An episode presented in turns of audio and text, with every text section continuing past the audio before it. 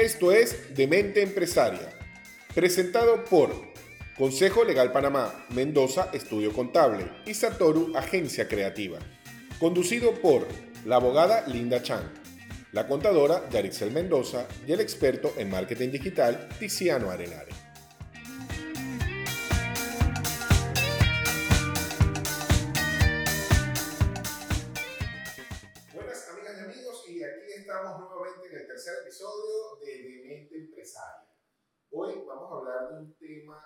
Excelente que está de moda, es la tendencia hoy después de la cuarentena, después de que nos hemos reactivado. Inclusive fue tendencia durante la cuarentena.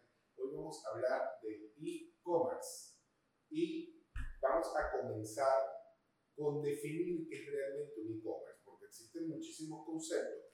Está el concepto que manejamos nosotros, los que trabajamos marketing, pero el concepto real de e-commerce, Linda, danos luz, por favor, sobre esto, sobre la verdad de lo que es un e-commerce. Hola, hola, hola a todos. Eh, bienvenidos una vez más a otro capítulo de Mente Empresaria. Gracias Tiziano, gracias Yari por estar aquí. Y sí, vamos a empezar con la definición legal de lo que es comercio electrónico en Panamá. Dice que es la distribución, venta y compra de productos, servicios a través de Internet, ya sea una plataforma eh, de red social o a través de un sitio web. ¿Qué quiere decir esto? Que es todo lo que se venda a través de Internet o usando eh, el Internet, para Tal hacerlo cual. lo más sencillo posible de explicar. Fíjate que una de las cosas que es importante es cuando hablamos de comercio electrónico, muchas veces nos imaginamos que es algo así como que, bueno, yo hay un intercambio por una red social, yo te doy, tú me das y nadie se tiene que enterar absolutamente de nada. Cuando tú quieres formalizar tu negocio y tú dices, yo me voy a hacer comercio electrónico, a hacer e-commerce, primero tenemos que entender que esta transacción o esta acción que estás tomando es lo mismo que estás abriendo un negocio físico. O sea, en el negocio físico tú planeas tu tienda, cómo la vas a decorar, hacia dónde vas a ir, qué producto vas a vender, cómo lo vas a vender, a quién se lo vas a vender. Todo esto tienes que tenerlo claro igualito. Y que tienes las mismas responsabilidades. Sí, y que esa es la otra, ¿no? De que aquí pensamos de que no, mira, yo tengo un e-commerce y olvídate de facturación, olvídate de recibo, olvídate de que le pago impuestos, porque resulta que yo tengo el e-commerce montado en Noruega. Amigo, eso no va por ahí. Eh, qué O sea- bueno que lo mencionas, Tiziano, porque yo le digo a los emprendedores que nos están escuchando el día de hoy, a todos los empresarios también, que aunque estés emprendiendo a través de una plataforma digital, ya ustedes son sujetos de derechos y obligaciones, Sí, como que- lo dices tú. y que tal cual, entonces, que metemos el e-commerce a todo en el mismo saco. Primero vamos a entender algo. Cuando tú defines o dices, bueno, yo voy a montar mi negocio en línea, tienes que definir de qué manera lo quieres hacer. Tú quieres ser un reseller o un subdistribuidor o yo voy a vender al cliente final.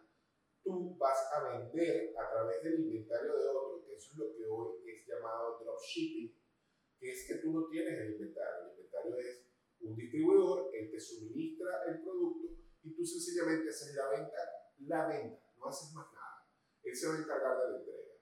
O yo voy a ser un distribuidor donde yo voy a vender, voy a suministrar a otros y al mismo tiempo voy a entregar. Entonces, eso primero es lo que tenemos que definir. ¿Qué tipo de negocio quiero tener? Porque cuando tú montas un negocio, tú defines qué es. Y orientado a qué tipo de cliente. Sí, porque eso es importante también. O sea, ¿qué cliente quiero yo atender? Entonces, ¿qué público quiero, ¿a qué público quiero llevar mi producto? ¿Cómo lo quiero llevar? Entonces, esto es sumamente importante. Una vez que dijiste, aquí está, este es mi comercio, esto es lo que yo quiero vender, esto es lo que voy a hacer, ¿ok? Vamos a empezar a definir, vamos a montar el local. ¿Y cuál es el local? Tu local es tu plataforma. Y tienes que definir cuál es la mejor plataforma. Nosotros, por lo general, cuando un cliente llega a la agencia y nos dice, bueno, ¿cuál es la mejor plataforma para yo poder montar mi tienda en línea o para yo tener un e-commerce? Realmente es dependiendo de lo que tú quieras hacer, hasta dónde quieres llegar y cuál es tu presupuesto. Es, hay un factor importante y es ese, el presupuesto que tengas. Entonces, uno de los primeros, no vayas a pensar que tú vas a montar un e-commerce, yo no necesito asesoría de nadie. Y dime si me equivoco, Yari. O sea, cuando tú montas un e-commerce, de hecho lo he hablado muchas veces que es el plan de negocio. Totalmente, totalmente. Tienes que tener armado toda una estrategia y de qué quieres conseguir y para qué estás haciendo un e-commerce, qué tipo de persona vas a llegar, qué tipo de producto vas a vender, cuál va a ser tu metodología de venta.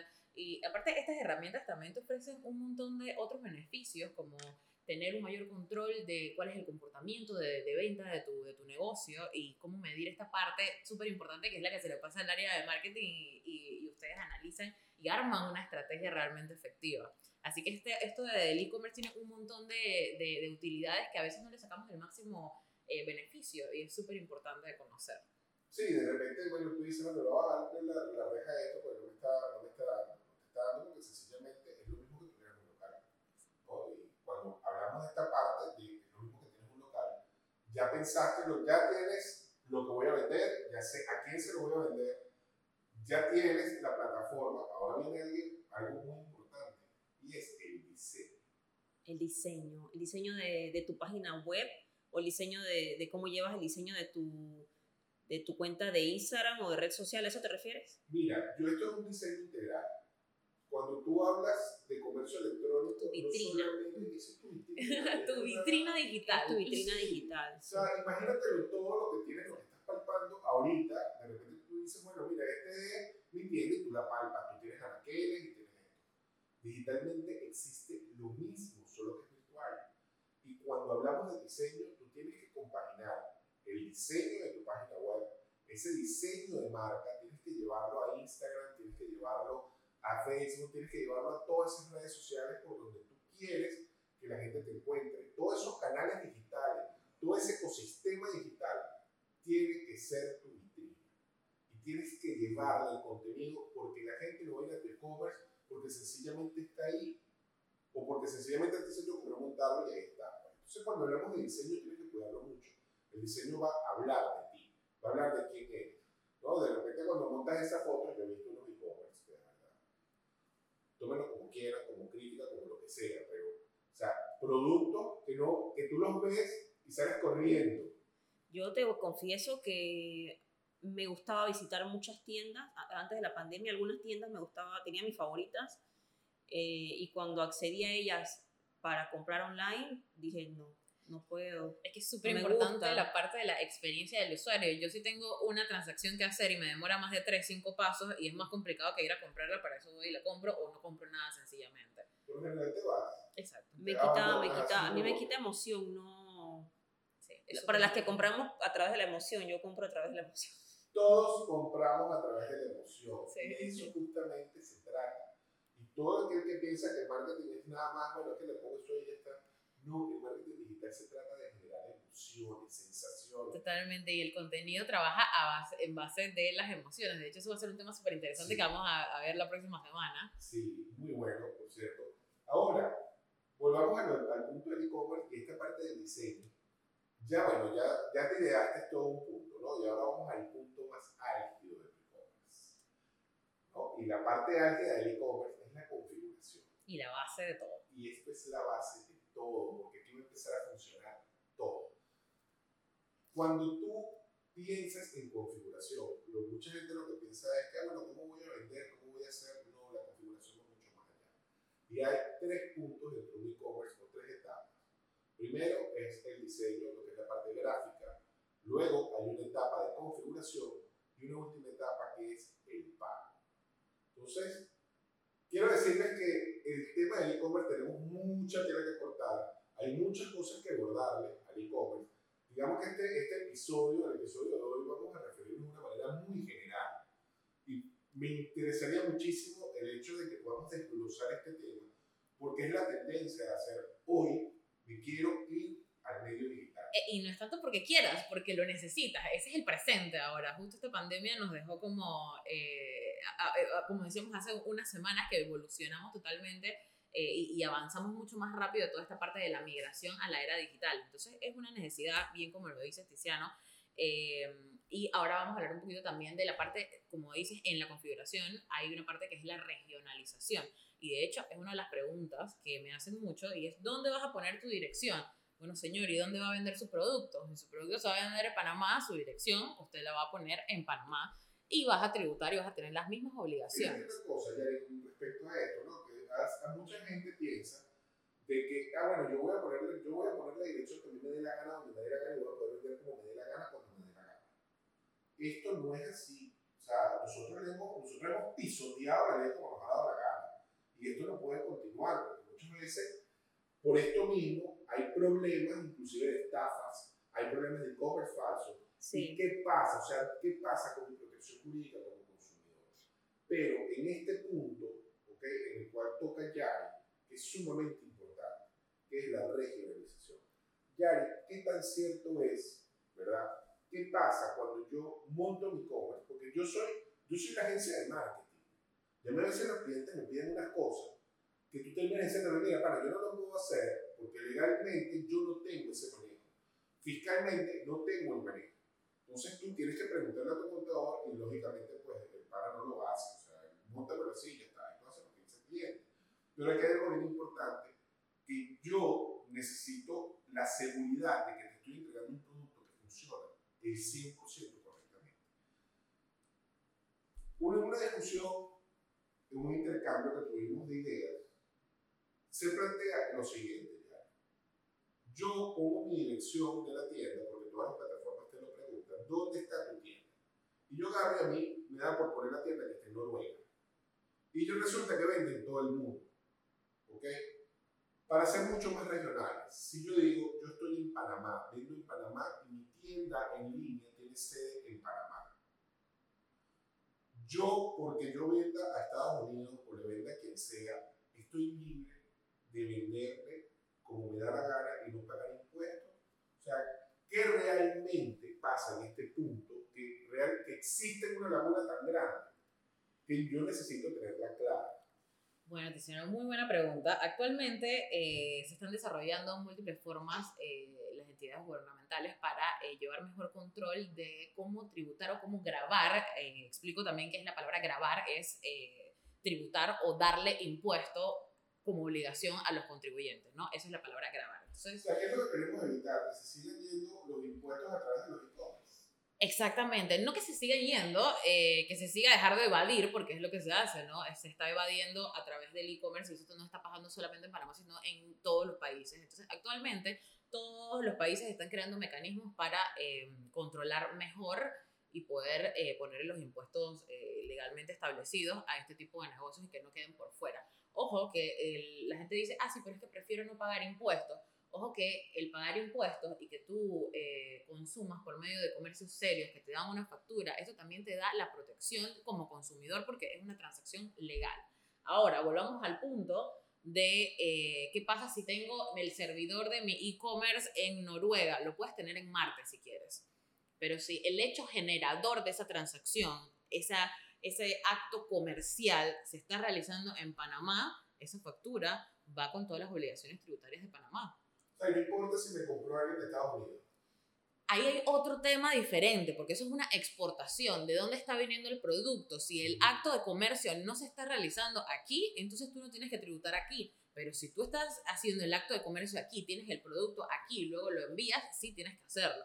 Ojo que aquí hay otros temas que podemos tocar más adelante eh, para profundizar un poco más, como es el tema de las reimportaciones y cuando quedan dentro de zona libre que no tocan realmente eh, eh, el, el suelo local, por decirlo así, porque estas son zonas especiales. Esto es un tema que podemos desarrollar un poco más en otro capítulo, pero eh, hablando en términos generales, si el acto de comercio se produce en Panamá, si tú vendiste tu producto ofreciste, u ofreciste tu servicio en Panamá, la facturación es de aquí y tienes que tributar bajo las normas legales de aquí, aunque tu sistema eh, de venta esté afuera. Ok, pero es que aquí entonces existe un problema.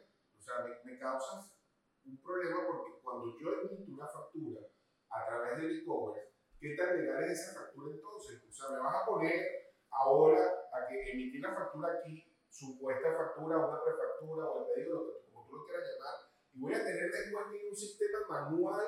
Claro, es que-. Gracias por mencionarlo. Esto es una, eh, una confusión que, que- que está por todos lados eh, por el tema de la facturación electrónica. Ojo que actualmente, voy a empezar aclarando esta parte, actualmente en Panamá la facturación electrónica solamente está disponible para las empresas que se afiliaron a, este, a esta afiliación voluntaria de la DGI. Entonces, esto de las facturas electrónicas, por mucho que tú hagas una venta en sí, eh, por medio de tu sistema electrónico, por muy que tú tengas un punto de venta eh, online a través de un banco, eso no es una factura fiscal.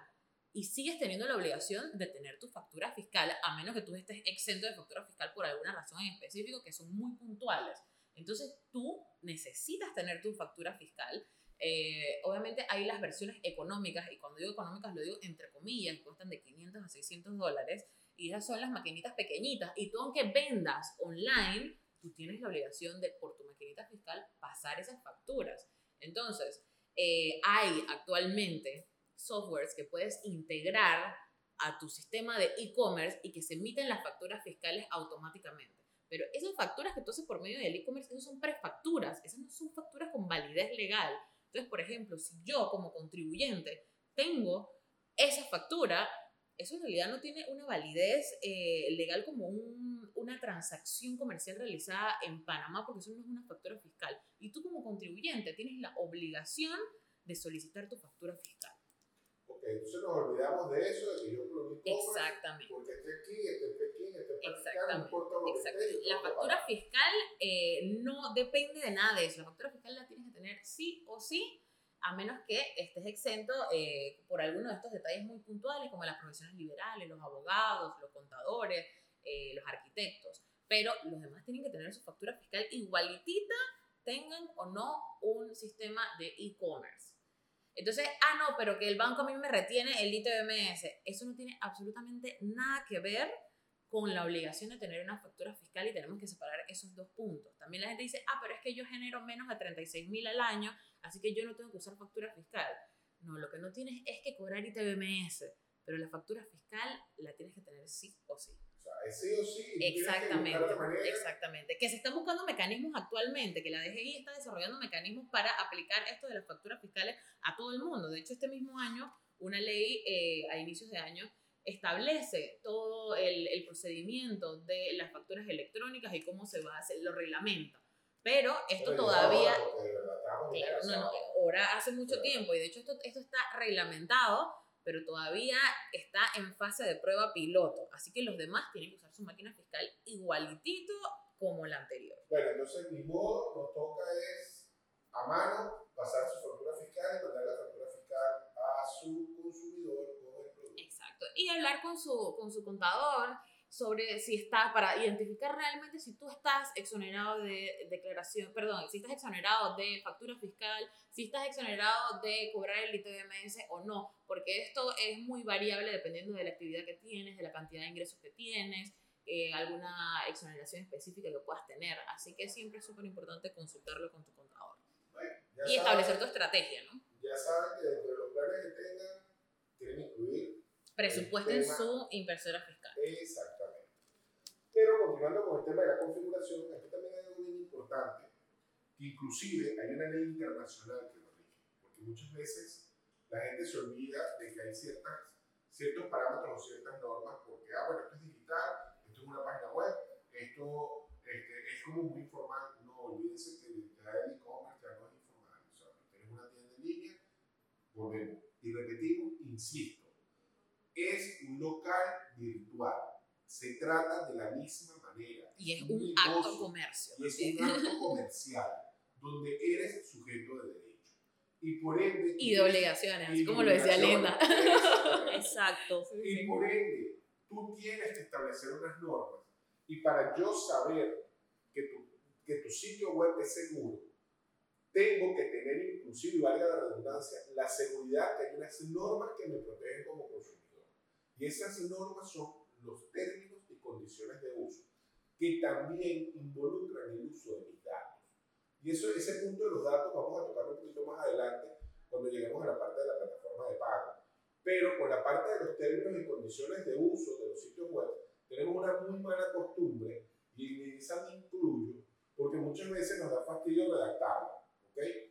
Y- Algunas páginas no lo tienen ni siquiera. Ah, bueno, de hecho. Muchas páginas no lo tienen y como dice bien Tiziano, los términos y condiciones eh, para actos de comercio digitales son eh, imperativos. ¿Qué quiere decir imperativos? O sea, que no... O sea, tienen que estar porque tienen que estar. Sí, porque de hecho hay muchas veces que Tienen que estar porque tienen que estar. Así es. Y la, la herramienta te pide cuál es el link de tus términos y condiciones. ¿Cuál es el link de tu término y condiciones de uso? Y para todos los que están aquí escuchándonos, no es copiarte de uno y pegarlo en tu sitio web. Nos descubrieron. Porque eh, el tema del comercio electrónico, como lo dijo Yari, como lo dijo Tiziano hace un momento, si bien es cierto, nosotros eh, en la República de Panamá estábamos muy atrasados.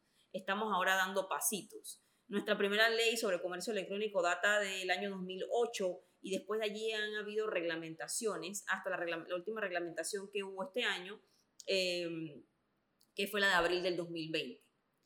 Y como dice Tiziano, de esto vamos a conversar más adelante. Ahora yo quiero realmente hablarles sobre los términos y condiciones eh, de uso de un sitio web. Son sujetos ustedes de derechos y obligaciones. Ustedes, me refiero a ustedes, a ustedes, a todos los que están allá tratando de hacer un acto de comercio utilizando el Internet como tal.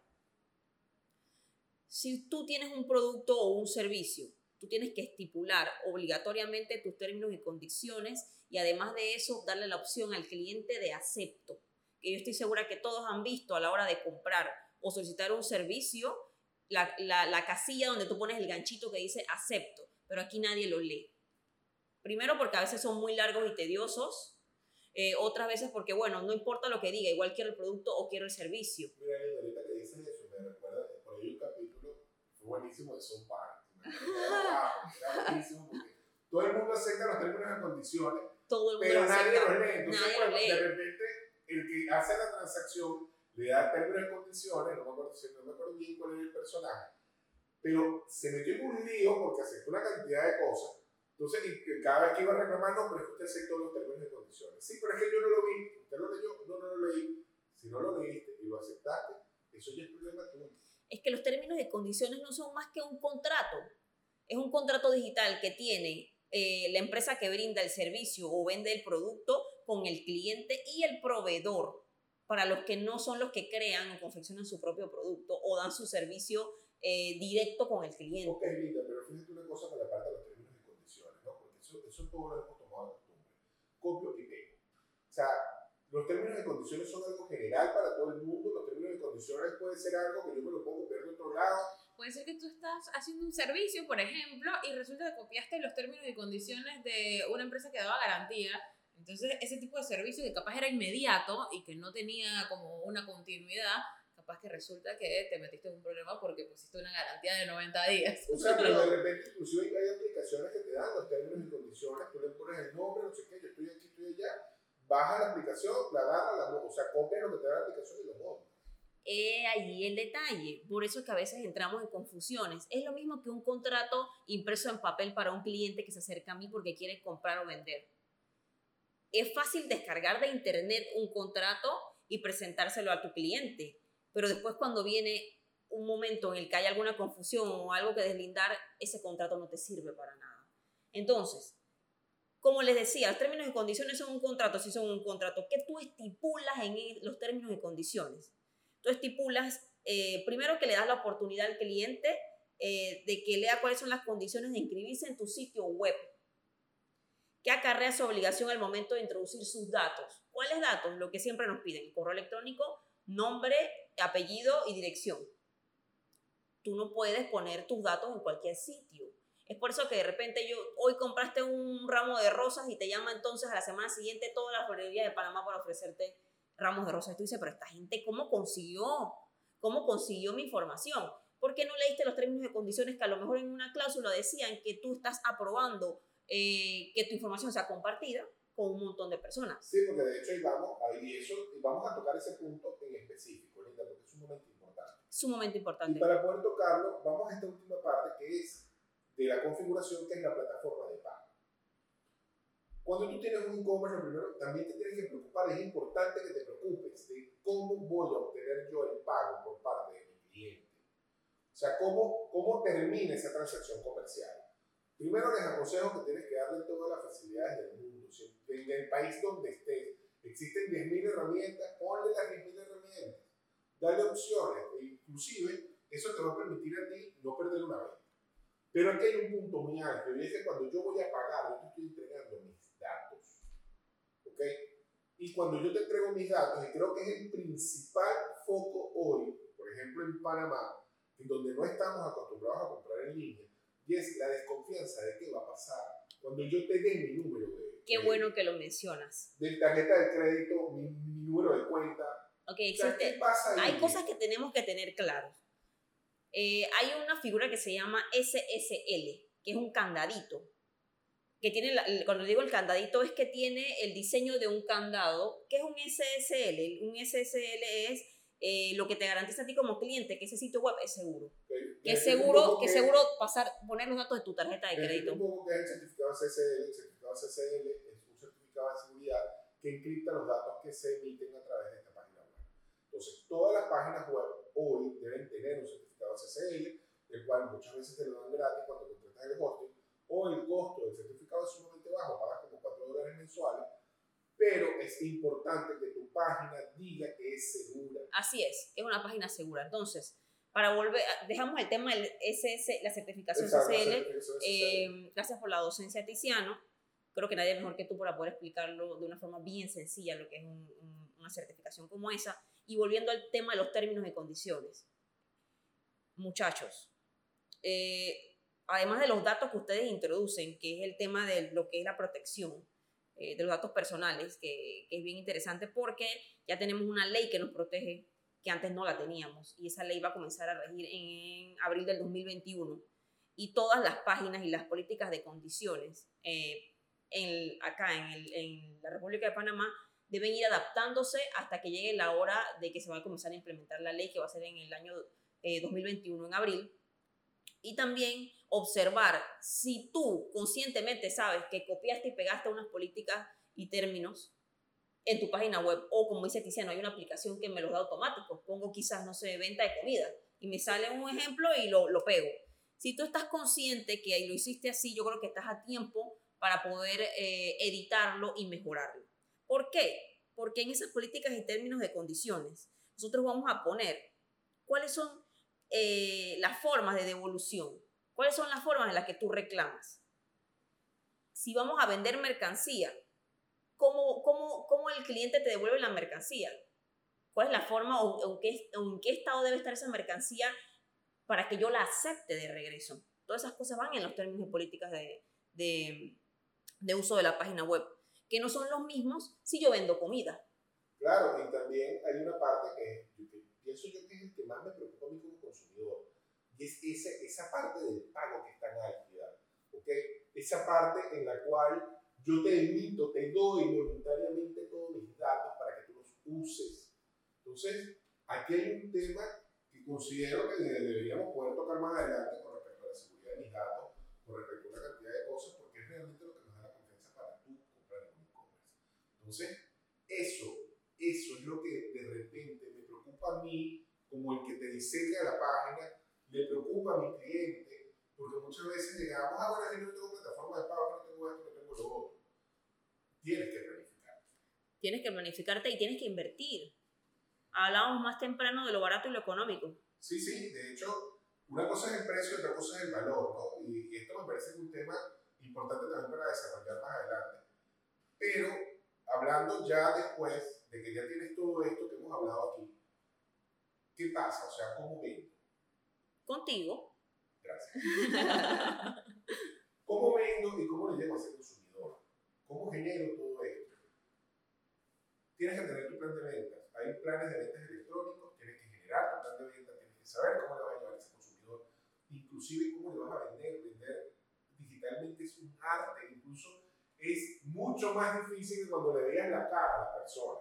Cuando tú le ves la cara a la persona y tú le dices cualquier cantidad de cosas, Y tú puedes leer el lenguaje Sí. corporal de la persona, más o menos cómo está haciendo la receptividad de lo que tú estás vendiendo. Y El ambiente donde vendes producto. diferente así. de No, no, de aquí no, aquí tú no tienes contacto con nadie. Aquí yo llegué a la página, todos pareciera que son mente fría. Llegué, elegí, ya lo metí en el carrito, le di clic, compré y yo estoy esperando que me llegue. Pero todo de, de ese punto en el que, cómo te traje, cómo hice para que llegaras a ese punto de compra. La gente no va a llegar a tu e-commerce porque tú seas simpático, o porque hay veces son mis amigos, o es que la gente no. Aquí tienes que pensar en algo que se llama marketing. Marketing. Y el marketing es importante. Y no es que, bueno, es que yo tengo esto y toda la gente tiene que llegar aquí? Hoy hablamos de ecosistemas digitales. Y un ecosistema digital se llama así porque se conecta. Y si esa conexión se rompe en algún momento, esa continuidad no la vas a tener, ese tráfico no la vas a tener. Entonces, esto es algo integral, donde tus redes sociales, donde ese canal que estás utilizando para que llegue, donde tu publicidad, donde el tipo de promoción que le estás poniendo y donde estás generando todo este tráfico y la manera en que estás atendiendo a tu consumidor. Así es, Tiziano. Y para comercio electrónico tenemos mucha tela que cortar, así que yo creo que podríamos definir este como nuestra primera parte. Sí, porque creo que tendremos más partes de comercio electrónico con, ahondando más en los temas y con invitados muy buenos. Bueno, cualquier cosa, cualquier pregunta que tengan sobre comercio electrónico, no dejen de, sin pena, sencillamente coloquen su comentario, ok, en nuestras redes sociales, en donde nos pueden seguir, que es arroba de empresaria, o a través de mi red social, que es Terrenare, o la red social de la agencia, que es satoro.agency. Para cualquier pregunta que tengan a nivel fiscal, tenemos a Yari. Igualmente pueden accesar a el Instagram, que es la forma más rápida, arroba Mendoza Estudio Contable o a las líneas de arroba de mente empresaria. Cualquier consulta, sugerencia sobre algún futuro eh, tema que les gustaría escuchar. Acá hay un tema súper importante en la parte del marketing, es la analítica y los datos. Eso da bastante tela para cortar. Cuéntanos, Linda, también. Gracias a todos por escucharnos un día más en de mente empresaria y Tiziano, eh, toda la razón, nos puedes contactar en arroba de mente empresaria o a mí directamente en arroba consejo legal Panamá tengo un montón de cosas que contarles eh, sobre el comercio electrónico, la, la, nueva tendencia que viene en Panamá, cómo lo regulamos, cómo debemos utilizarlo. Y eh, les agradezco una vez más, les mando un abrazo fuerte y nos vemos en nuestra próxima edición de Demente Empresaria. Bueno, también, ya va, te quiero invitarlos ah, el próximo episodio que va a estar buenísimo que va a estar nuestra amiga Valentina. Sí, tenemos a Latina de Ideas, arroba Latina de Ideas en Instagram como nuestra invitada especial. Vamos a estar hablando de marketing digital, la vamos a exprimir la semana que viene. Este, vamos a estar hablando de muchísimos temas con respecto al marketing digital. Así que no se lo pierdan. Ah, bueno, y antes de despedirnos, vamos a enviarle un saludo a nuestro amigo Rafael Casela de Teneo Radio en Venezuela, este, quien está cumpliendo siete años en el aire. Este, Rafael somos parte de Teneo Radio, como siempre, y queremos felicitarte por esos siete años que tienes en el aire en teneo.com, que es una radio en línea. ¿Okay? Así que visiten su página, teneoradio.com, pueden verlo en sus redes sociales, Teneo Radio. Y bueno, felicitaciones Rafael, y con esto se acaba este episodio del día de hoy. Muchísimas gracias por haber estado con nosotros. Hay mucha tela que cortar, hay muchos episodios importantes que vienen y no nos queda más que decirles que recuerden, síganos en Demente Empresaria. dale, Yari, dale. Yari, Yari, dale adelante. Si te gustó el, ah, si te gustó este capítulo, por supuesto compártelo y ayúdanos a llegar a más gente empresaria. Y si no te gustó, igualito compártelo para que se jodan. no, compártelo y seamos felices todos.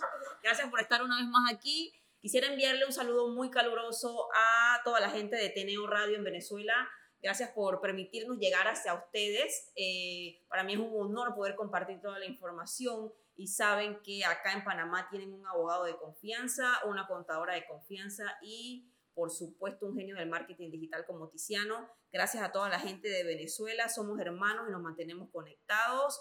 Abrazos y bendición. Demente Empresaria fue presentado por Consejo Legal Panamá, Mendoza, Estudio Contable y Satoru, Agencia Creativa. En la producción, Gianfranco de Blasi y asistencia de producción, Salomón López.